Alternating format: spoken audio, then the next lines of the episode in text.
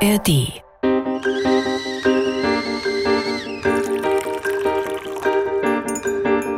Tee mit Warum?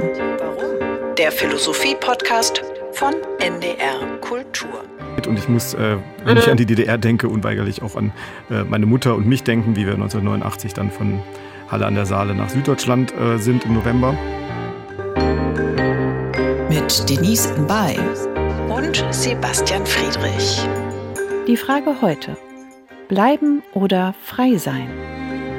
Hallo, wir sind zurück mit einer neuen Folge Tee mit Warum. Bei mir ist Sebastian.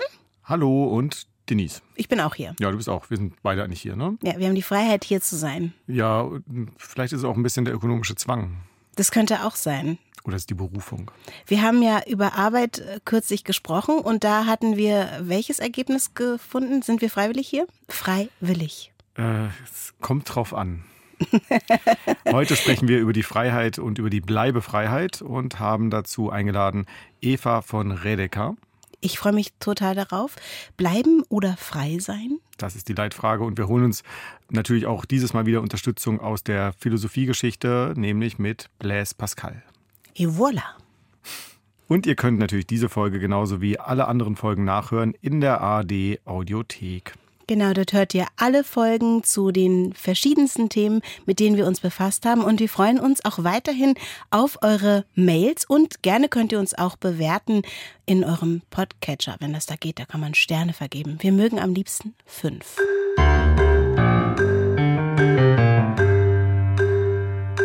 Darf ich dich mal was fragen? Wo fühlst du dich frei? Ja, frei. Also ich muss sagen, dass dieser Begriff der Freiheit wahrscheinlich von diesen großen Begriffen, mit denen wir uns beschäftigen, der ist, mit dem ich mich am wenigsten frei fühlst? Nee, so. ich, ich, es ist einfach dieser Begriff ist für mich so leer. Also ich kann, ich weiß, wüsste jetzt gar nicht so richtig, was das bedeuten sollte. Ich müsste direkt an gesellschaftliche Zwänge denken und so weiter. Also Freiheit ist wirklich ein Begriff, mit dem ich sehr wenig in Berührung komme oder wenig über diesen Begriff nachdenke. Dabei gibt es so in der Popkultur und auch in der Politik äh, einen ganz, ganz großen Freiheitsbegriff, der überall herum äh, äh gezeigt äh, wird. Und äh, es äh, ist ein ganz wichtiger Begriff im Grunde, den sich auch verschiedenste ja, Menschen zu eigen machen und sagen, das ist meine Freiheit. Also Freiheit ist ja gerade ein total großes Thema. Also alle fühlen sich in ihrer Freiheit eingeschränkt oder so. Ja, vielleicht liegt es auch bei mir mit daran, dass es in den letzten Jahren jetzt gerade auch mit Corona und so weiter, also Freiheit ja der Überbegriff der Auseinandersetzungen war, aber ich nie so richtig verstanden habe, was eigentlich damit gemeint ist. Also mir scheint es, als ob Freiheit mehr denn je im Grunde nichts aussagt, also in, äh, eine Worthülse ist, ein leerer Signifikant ist. Vielleicht auch ein Synonym für ganz, ganz viele unterschiedliche Bedürfnisse, die Menschen haben. Ähm, Corona ist eigentlich ein ganz gutes Stichwort. Ne? Da war ja irgendwie dieser Freiheitsbegriff, ähm, ja, der war da total groß, weil alle sich eingeschränkt gefühlt haben in ihrer Freiheit. Für manche war das aber auch so, dass dieses Zuhause bleiben, und wir reden ja heute auch übers Bleiben und übers Freisein, ähm, eine Befreiung wurde. Also weil man aus Zwängen, die der Alltag sonst so mit sich gebracht hat, einmal ausbrechen durfte und sich einfach noch mal ganz anders erfahren hat. Ging dir das auch so? Ich kann mich ehrlich gesagt gar nicht mehr so ganz genau daran erinnern. Also wann war das? 2000, 2020? Das stimmt, das ist schon eine äh, ganze Weile her. Nichtsdestotrotz ist es immer noch ganz, ganz Ja, präsent, doch. Mir ne? ging, also mir, ja, mir ging es, glaube ich, dieser erste Lockdown war doch der, ne? Als dann da alle so. 20 ja, ja, ähm, März. Ja, ging mir zum Teil sicher auch so. Ähm, Dass du dich befreiter gefühlt hast? Oder ja. eingeschränkt? Beides. Ja, irgendwie, wie war es bei dir? Beides, tatsächlich. Was sagt die Philosophie? Und wir sind jetzt verbunden mit Eva von Redeker. Sie ist Philosophin, Autorin, geboren 1982 in Kiel, hat Philosophie, Geschichte und Literaturwissenschaft studiert, lebt heute in der Prignitz, arbeitete an verschiedenen Universitäten oder wirkte dort in Berlin, Cambridge, New York, beschäftigt sich mit feministischer Philosophie und kritischer Theorie, hat eine Kolumne im Philosophiemagazin und sie schreibt Sachbücher, die auch ein breites Publikum erreichen. So etwa Revolution für das Leben, Philosophie der neuen Protestform 2020 bei S. Fischer erschienen und jetzt vor kurzem ihr Essay Bleibefreiheit ebenfalls bei S. Fischer erschienen. Hallo Eva. Hallo, moin. Danke für die Einladung und den guten Ostfriesentee. ja, ich wollte gerade fragen, du äh, arbeitest ja morgens an deinem Küchentisch, oder? Äh, oder wenn du aufstehst, arbeitest du erstmal, trinkst du dabei eine Tasse Tee? Ja, morgens allerdings, also richtig früh morgens, äh, Grüntee. Um wach zu werden. Ja, und war um 100 Jahre alt zu werden. Ja, stimmt. Um dann nachmittags noch Schwarztee trinken zu können. Wenn du sagst, um 100 Jahre alt zu werden, dann äh, ist das ja ein großer Zeitraum, in dem du dich frei entfalten könntest in diesen 100 Jahren. Wenn ich dir jetzt die Frage stellen würde nach der Freiheit, wie würdest du sie am liebsten gestellt bekommen? Wo, wie, wodurch oder wann bist du frei? Ich finde ich finde eigentlich wie und wie lange schöne Fragen zur Freiheit.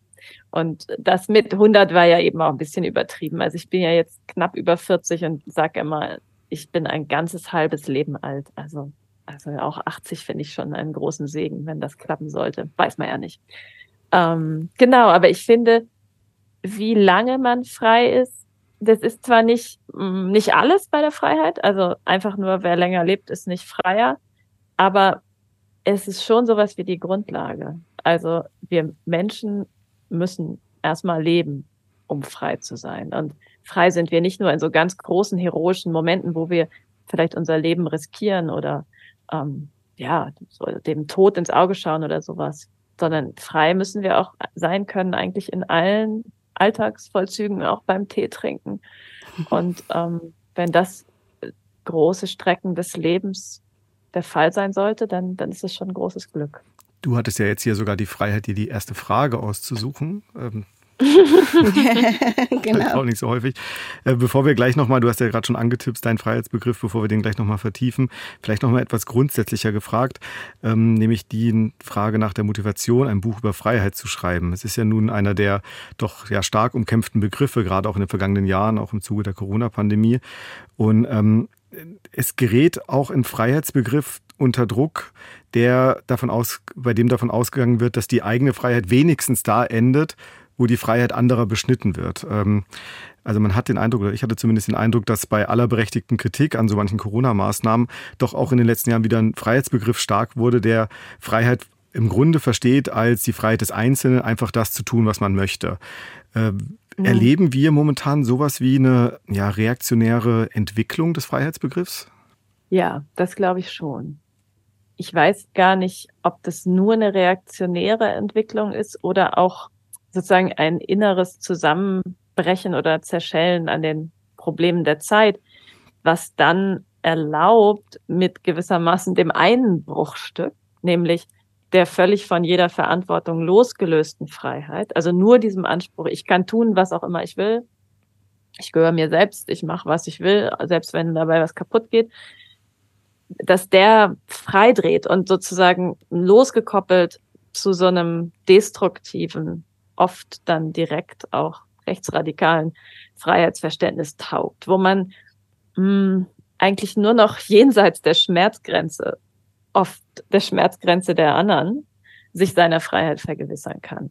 Das ähm, liegt aber, glaube ich, auch daran, dass wir vor solchem Transformationsbedarf stehen, gesellschaftlich, dass wenn man das in so diesem, diesem klassischen liberalen Freiheitsverständnis, wo man eben, hast du eben auch schon gesagt, sagt, ich kann machen, was ich will, solange es nicht die Freiheit der anderen einschränkt, argumentiert man plötzlich so eine Art Schockstarre ähm, bekommt, weil sozusagen wir jetzt wissen, dass fast alles, was wir tun, also oder wirklich alles, was wir tun, auch die Freiheit der anderen betrifft. Ja, also du kannst ähm, nee, was, selbst was du isst oder ähm, wie du dich fortbewegst, lernen wir jetzt, betrifft ähm, alle auf dem Planeten Lebenden noch für hunderte von Jahren. Und da gibt es so eine Art Überforderung, dass man vor lauter Verantwortung oder vor lauter Bedingungen der Freiheit aller die Freiheit gar nicht mehr sieht.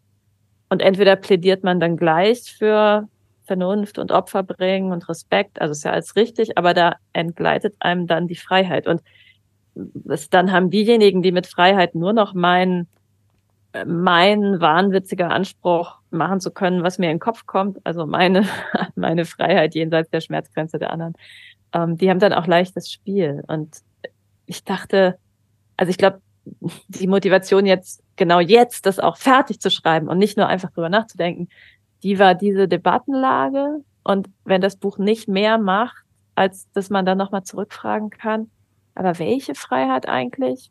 Brauchen wir nicht ein viel größeres, anderes Freiheitsverständnis? Wäre ich schon froh. Und überhaupt über Freiheit nachdenken, wisst ihr, ich denke gerne über Sachen nach, die irgendwas mit Sehnsucht zu tun haben. Und im besten Fall ist der Freiheitsbegriff ja einer, in dem sich fast alle politischen Sehnsüchte bündeln. Und wie sehe dieser Freiheitsbegriff denn aus? Du hast ja gesagt, es geht, äh, würde dir darum gehen, wie wollen wir frei sein? ja, also mm, man kann vielleicht sagen, die, mm, die, das Grundmodell, das ich versuche so auszubuchstabieren in dem Buch, hm. ist eine zeitliche Freiheit statt einer räumlich verstandenen. Und das, mm, das war auch so ein Stück weit einfach eine Idee, mit der ich jetzt mal gucken wollte, wie weit ich komme, nämlich in dem Draufschauen auf diesen liberalen Freiheitsbegriff, also ich kann jetzt machen, was ich will, solange ich den anderen nicht beeinträchtige, wurde mir plötzlich so klar, dass das eigentlich immer eine, einem Verständnis von so räumlicher ähm, Vorstellung unterliegt. Also man stellt sich so alles wie von oben beguckt wie ein Spielfeld vor und fragt mhm. sich dann, wie viel Bewegungsspielraum habe ich hier? Was kann ich machen? Und wo sind dann dummerweise die anderen, wo ich dann, wo so als Schranken meiner Bewegungsfreiheit, wo ich stoppen muss? Das ist aber ein ganz zeitloses Verständnis. Wenn man zum Beispiel durch seine Bewegung im Jetzt seine Bewegungsmöglichkeit in der Zukunft untergräbt, dann bildet sich das gar nicht ab. Also da muss man mal warten, bis, bis der nächste Moment ist, aber pff, was einem dann im Weg steht, das, das hat, kann man sozusagen nicht zurückführen auf auf den, den Verlauf der Dinge.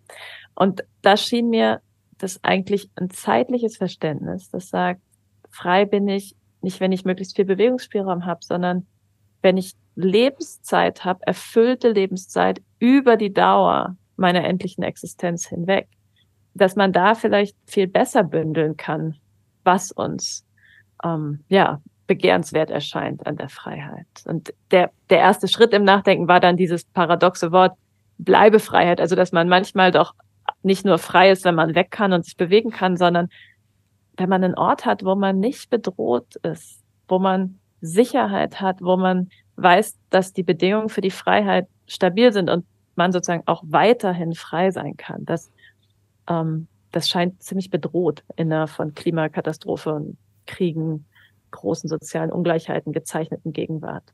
Ich lese gerne Bücher parallel, also in der Regel zwei Bücher parallel. Ja, auch dein Job, ne?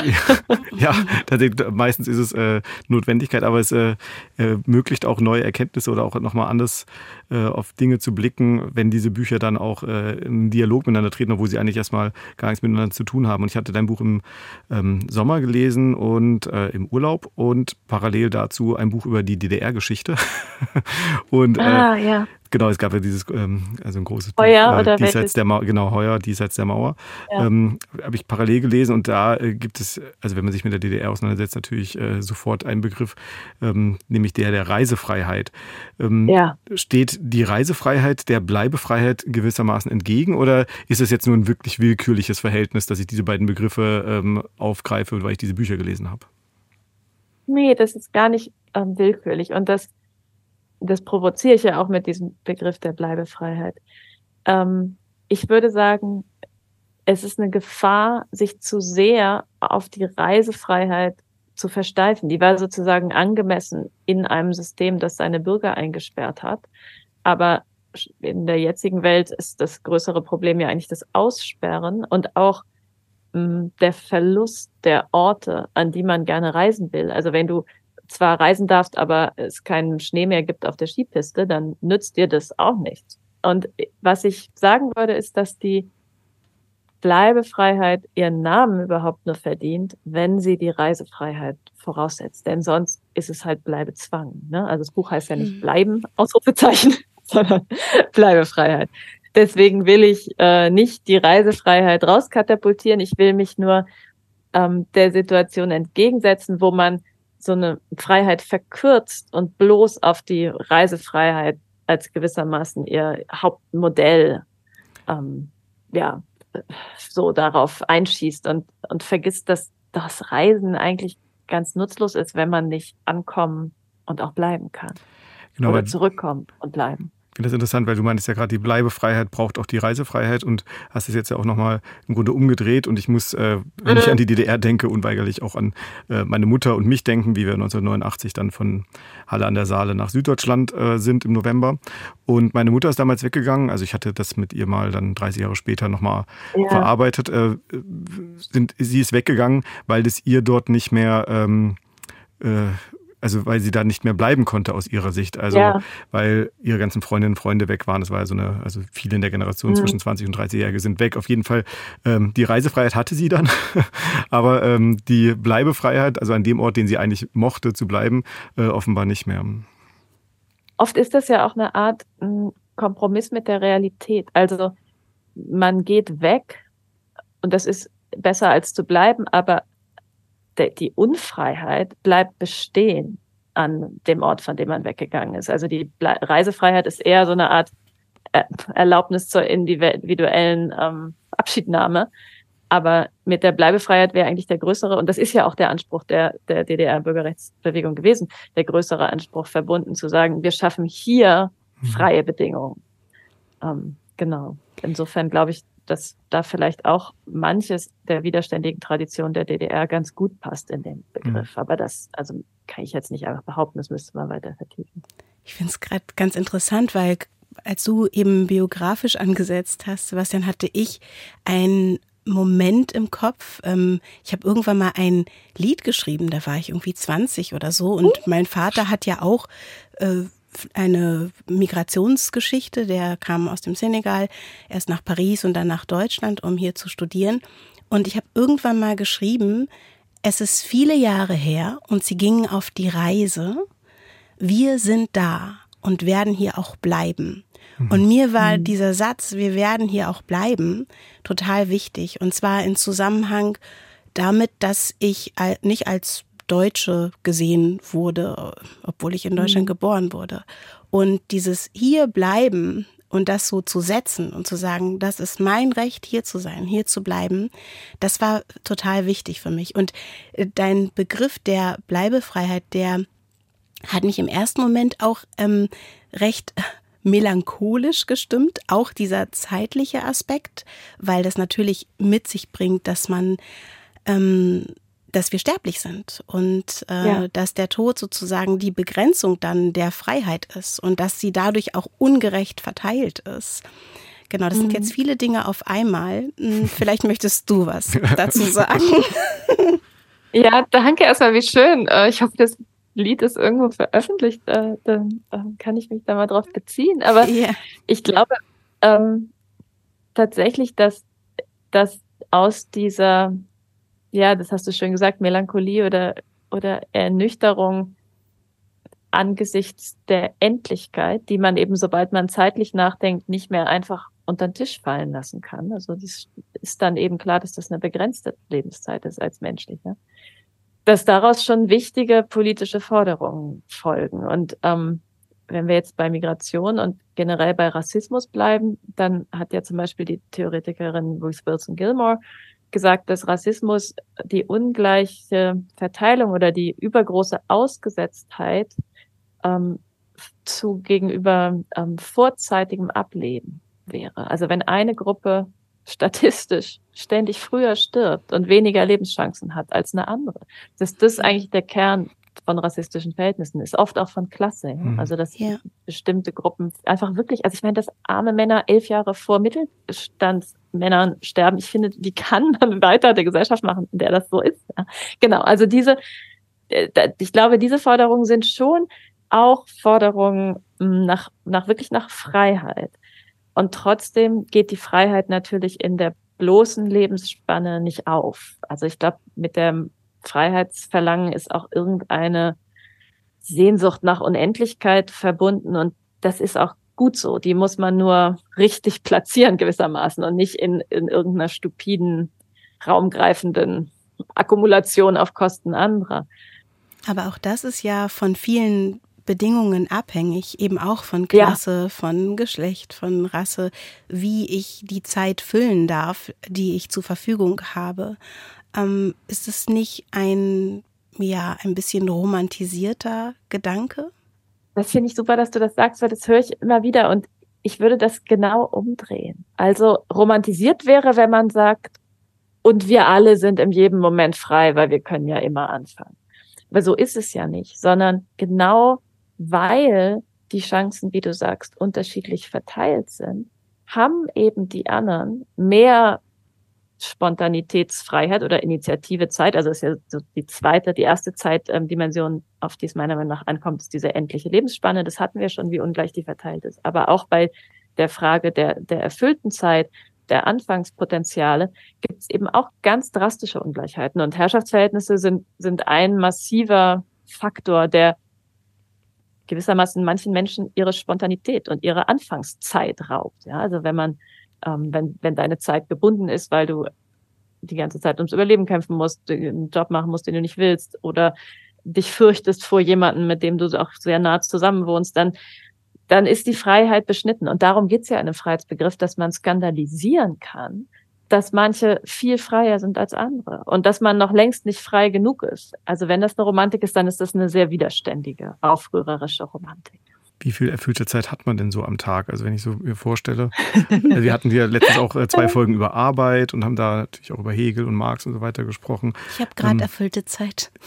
Aber es ist auch keine Arbeit. Es ist auch wunderschön, wenn die äh, Lohnarbeit, dann Afrika Haug hatten wir übrigens auch zum Thema hier. Ähm, äh, also. Wie viel erfüllte Zeit gibt es denn überhaupt? Also, äh, oder was, oder anders gefragt, äh, du hast gerade schon angedeutet, aber vielleicht ein bisschen konkreter nochmal, äh, was sind denn die ähm, Schranken, die nicht zulassen, dass die Zeit erfüllter ist, als sie sein könnte? Hm. Also, ich glaube, man muss sozusagen einmal unterscheiden, dass man, wenn die Zeit dann wirklich erfüllt ist, sie gar nicht mehr richtig messen kann, weil sozusagen die, die Tiefe der Zeit dann nicht einfach nur ist, so und so viele Stunden. Aber die nicht erfüllte Zeit, die kann man, die einem geraubt ist in etwas, was man unter Notwendigkeit und nicht unter Freiheit tut, die kann man, glaube ich, sehr wohl messen. Und deswegen sind meiner Meinung nach auch, also zum Beispiel gewerkschaftliche Kämpfe um reduzierte Lohnarbeitszeit ein ganz wichtiges, hm, ja, Freiheitsinstrument. Äh, und im Moment haben wir ja die paradoxe Situation, dass wir ähm, nach wie vor sehr, also die, diese 40 Stunden, beim bestenfalls 35 Stunden pro Woche Lohnarbeit haben, die eigentlich seit 100 Jahren gewerkschaftlich erkämpft sind. Ja, und obwohl ständig die nächste Panikwelle durch die Medien getrieben wird, dass demnächst alle Menschen überflüssig sind durch die Technik, ist es trotzdem so, dass sich an diesen Arbeitszeiten ganz wenig ändert. Frauen dann oft ähm, häufiger als Männer in Teilzeit gehen, um das irgendwie noch mit Familie zu vereinbaren. Aber auch die, das sozusagen das Versorgen von, von Angehörigen oder eben Kindern nie genug Zeit hat, man immer noch das Gefühl hat, ständig Kompromisse machen zu müssen.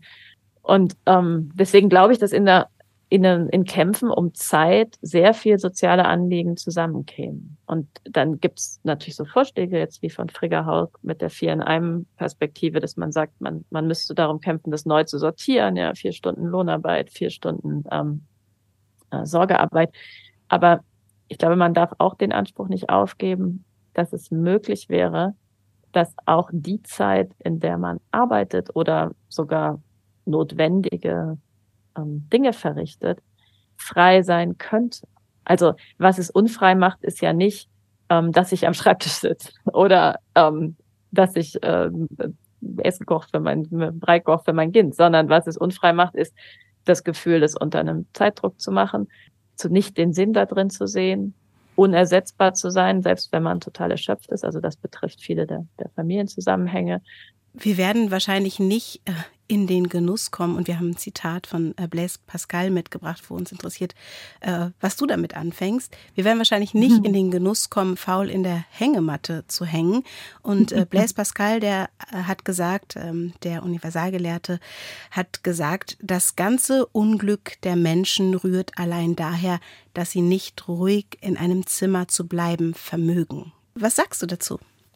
Also, ähm, erstmal natürlich nichts gegen Hängematten und auch also sagen, nichts also gegen ruhig in einem Zimmer bleiben. Das erinnert mich auch dann sofort an den berühmten, also Room of One's Own, ein Zimmer für sich allein von Virginia Woolf. Ja, also dass man Rückzug braucht. Ähm, das erinnert mich übrigens an, an, an, eine kleine Anekdote aus deinem Buch, wo du erzählst von dem Kind, was, äh, was dir sagt, äh, wo es sich am freisten fühlt. Magst du erzählen? Genau, allein auf dem Mars. Genau. Also nicht nur ja. allein in der Hängematte, sondern gleich alleine auf dem Mars, also ganz weit weg. Ja, und da gebe ich mir dann ja gehörig Mühe, um zu zeigen, warum das letztlich keine Freiheit ist. Aber das, was man daran retten muss, also diesen Impuls zur Vereinzelung, ja, den muss man, glaube ich, in jedem Freiheitsbegriff unterbringen können. Also auch ein Recht auf Rückzug zu gewähren, eben nicht. Und man darf das dann nicht verwechseln mit der Krönung der Freiheit. Das ist, glaube ich, das gemeinsame Schaffen von, von guten Lebensbedingungen, das Sichtzeit schenken, ähm, Zeit so teilen, dass es sich nicht wie ein, Ver dass man sie dabei nicht verliert. All das scheint eine größere Freiheit zu sein. Aber der Rückzug, ähm, Grüße vom Hund hier. ähm, der wollte auch aber der Rückzug, ja, der, der findet, das reicht jetzt mit dem ähm, im Raum bleiben. Ähm, der Rückzug muss möglich sein. Jetzt zu Blaise Pascal nochmal. Ähm, es ist interessant, weil natürlich dieser Satz als solcher einfach äh, falsch ist, ja. Also wenn alle in ihrem Zimmer blieben, dann hätte niemand was zu essen, ja, schon gar nicht so ein, ja, also der war ja aus einer Familie von so Amtsadligen, der recht gut gestellte äh, Blaise Pascal. Dem hat jemand was zu essen gebracht, natürlich. Eben, nicht wahr? Also das ist genau der gleiche ähm, Fehlschluss wie zu glauben, man könne einfach durch Isolation ähm, mal kurz das Virus besiegen, solange die Arbeitsverhältnisse so sind, dass viele Leute sich bei der Arbeit anstecken, dann äh, wird es halt immer welche geben, die, sie, die nicht allein in ihrem Zimmer sein können. Ich finde Pascal aber einen interessanten Stichwortgeber hier, weil natürlich so mit meinem Pochen auf Entschleunigung und, und Bleibefreiheit das Resonanzen gibt zu seinem, man soll einfach in Ruhe in seinem Zimmer bleiben.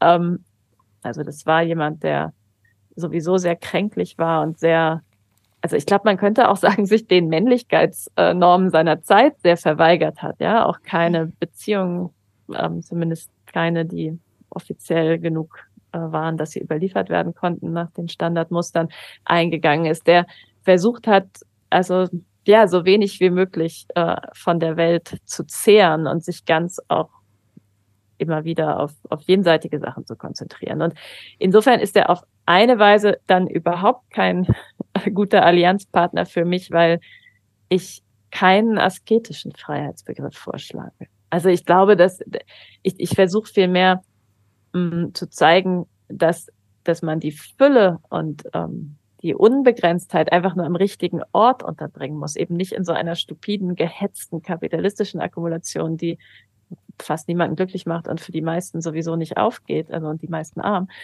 sondern eben in zum Beispiel sowas wie dem Genuss einer Überfülle nicht nur an eigener Zeit, sondern auch an umgebendem Leben. Also der, der dritte, wir hatten jetzt ja schon so zwei Zeitbegriffe, Endlichkeit und, und Initiative. Der dritte, der meiner Meinung nach wichtig ist, ist der der Regeneration und Erholung. Also da wird dann plötzlich auch die Hängematte die produktiv. Hängematte. Ja, man, natürlich tun wir auch was oder müssen wir auch diese Erholungskreisläufe ähm, vollziehen können. Und diese Fülle einer uns umgebenden Welt ist meiner Meinung nach auch Garantin unserer Freiheit. Eben nicht der leere Maß, auf dem man allein ist, sondern die lebendige Welt, in der einem von allen möglichen Dingen auch Zeit entgegengebracht wird oder eben nicht Dingen, ja, von allem Mitleben. Und das ist ein sehr anti-asketischer Gedanke jetzt im Vergleich zu zu Blaise Pascal. Inwiefern ist denn dein Gedanke von der Bleibefreiheit vielleicht auch ein sogar konservativer Gedanke? Also wenn man jetzt mal konservativ so im sehr allgemeinen Sinne begreift als bewahren, also etwas bewahren, das äh, bei manchen ist vielleicht die Schöpfung, bei anderen ist es dann einfach die Erde. Ähm, bei du hast ja auch die Konservendose. Die Konservendose. Oder du hast eben, äh, du, du, schreibst auch am Anfang von, ähm, also ein Bezug ist ja für dich auch die Klimabewegung und äh, Ökologiebewegung, Hambi bleibt, Lützerath bleibt und so weiter. Das, da steckt ja auch das Bleiben mit drin und auch ein Stück weit das Bewahren. Also ist es nicht letztlich auch ähm, ein Stück weit konservativ, äh, was du hier schreibst? Ja, das ist wahrscheinlich so. Und ich glaube, dass das ähm, nicht nur mich betrifft, sondern auch also verschiedene Haltungen, eben zum Beispiel der Klimabewegung, der es ums Bewahren geht. Und ich meine, gleichzeitig würde ich sagen, die nominell Konservativen sind ja eigentlich so überwiegend keine Konservative mehr, sondern neoliberale ähm, Marktextremisten, die versuchen, alle möglichen Lebensbereiche nach Maßgabe von, von Markt- und Konkurrenzprinzipien, äh, von Selektionsprinzipien umzustrukturieren, an denen nichts bewahrend ist, sondern die unfassbar beschleunigend sind. Ähm, ganz viel Bestehendes verheizen und umstrukturieren. Und das, ähm, ja, dem gegenüber äh, hätte ich eigentlich gerne ein paar echte Konservative. Neben mir liegt ein Buch, Bleibefreiheit. Es stecken sehr viele Zettel drin. Denise das kann ich bestätigen. Genau. Mehr Zettel als Seiten drin sind. ja, fast tatsächlich. Ein äh, sehr zu empfehlendes Buch, in diesem Jahr erschienen bei S. Fischer. Vielen Dank, Eva, dass du dir die Zeit genommen hast. Ja, vielen Dank Gerne. für diesen neuen ähm, Begriff der Freiheit. Gerne. Vielen Dank für das schöne Gespräch und ja, schöne nächste Teezeit euch. Danke. Cheers. Tschüss.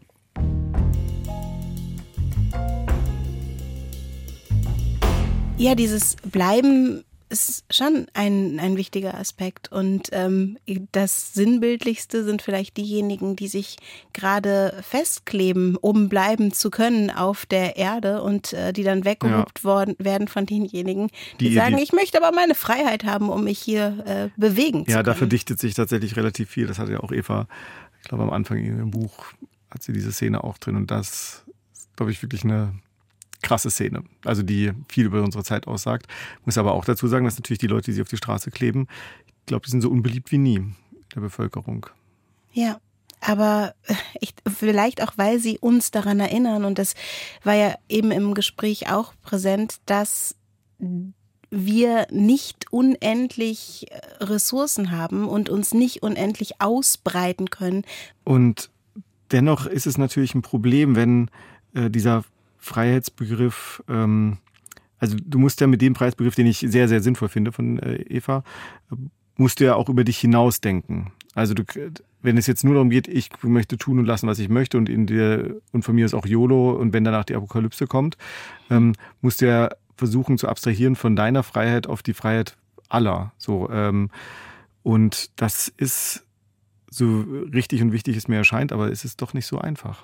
Ja, aber es zumal säkular. Also ich bin äh, selbst nicht gläubig und so, aber ich glaube, mhm. wenn du jetzt noch mal so eine Instanz wie Gott oder sowas hättest, also jetzt nicht so als ähm, Typ, der über uns wacht und richtet und so, sondern als so eine, also das ist ja schon auch ein Versuch, etwas zu denken, was über einen selbst hinausgeht. Und das äh, fällt vielleicht leichter in, mit so einem religiösen, spirituellen, als ähm, mit einem säkularen Begriff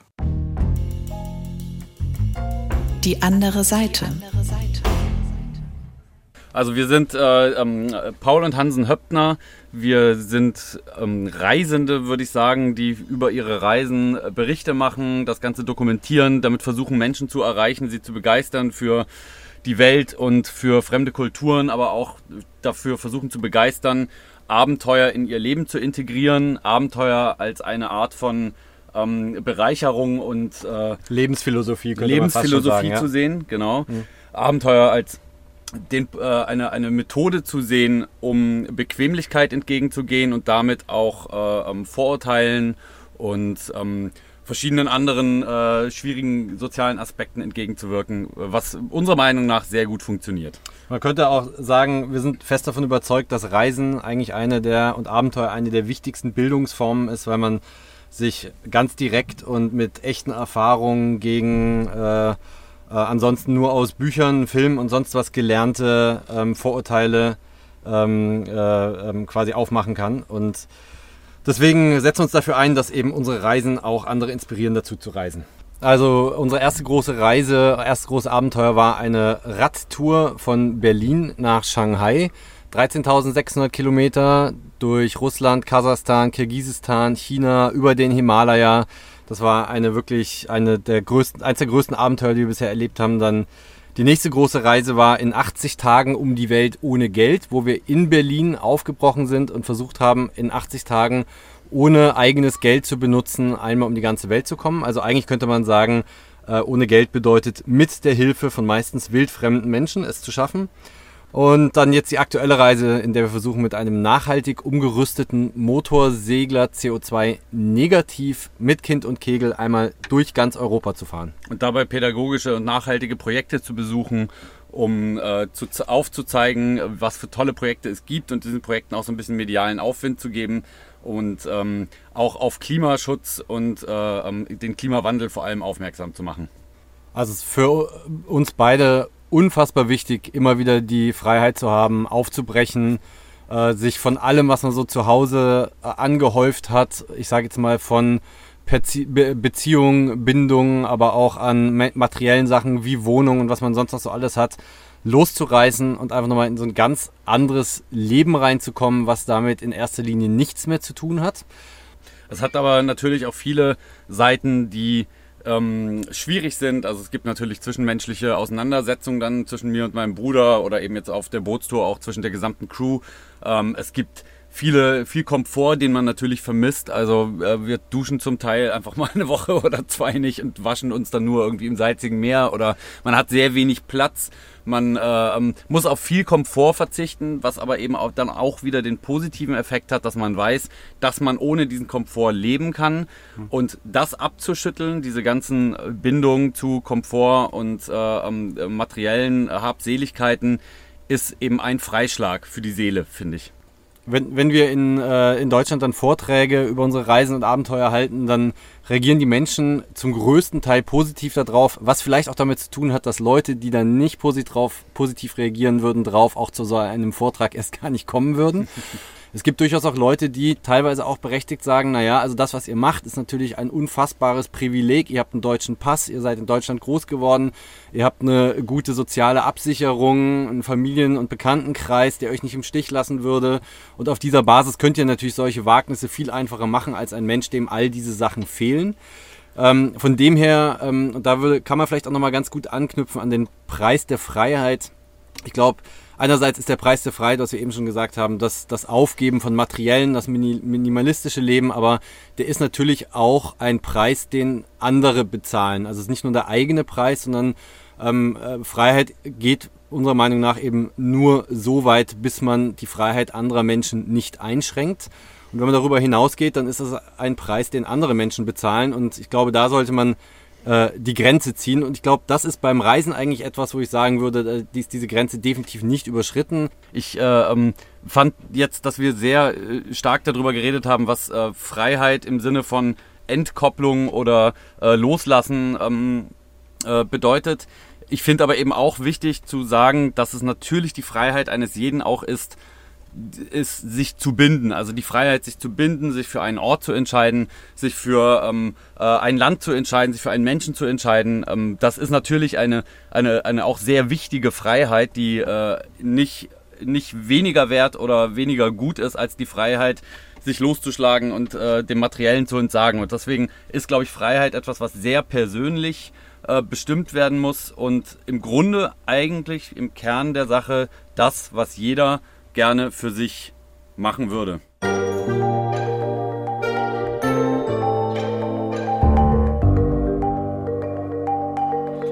Da war er gerade wieder, ne? Der kategorische Imperativ.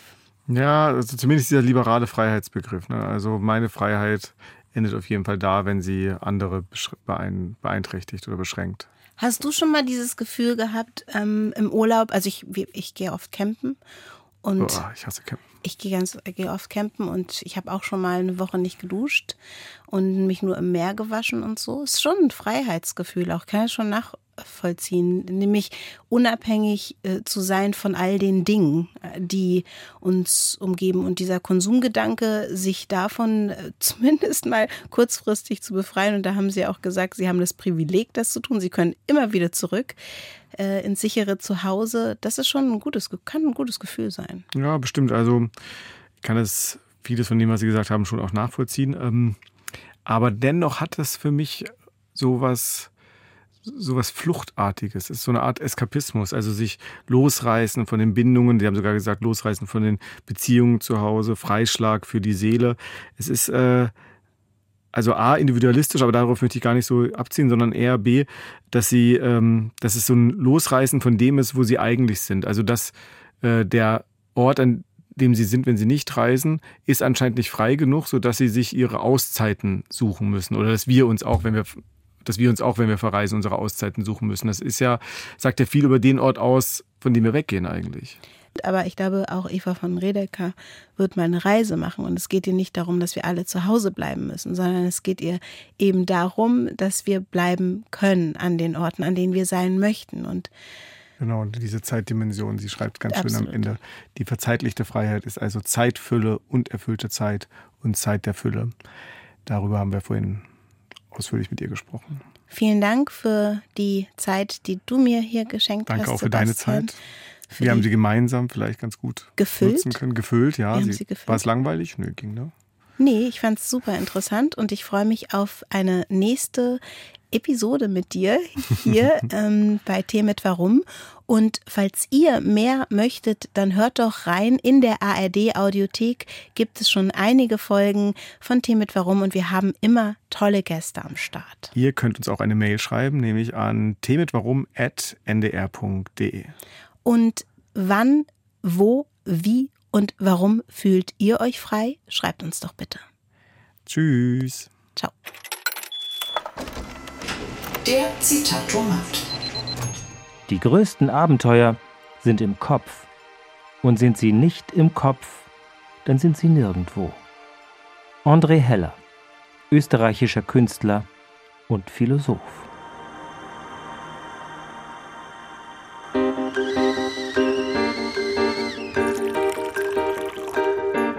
Das war Tee mit Warum? Der Philosophie-Podcast von NDR Kultur. Alle Folgen in der ARD Audiothek. Hallo, hier sind wir nochmal. Wir hätten noch einen Hinweis für euch. Wer Lust hat, in die Pop- und Rock-Musikgeschichte einzutauchen, der ist richtig beim Podcast Urban Pop, dem Musiktalk mit Peter Urban.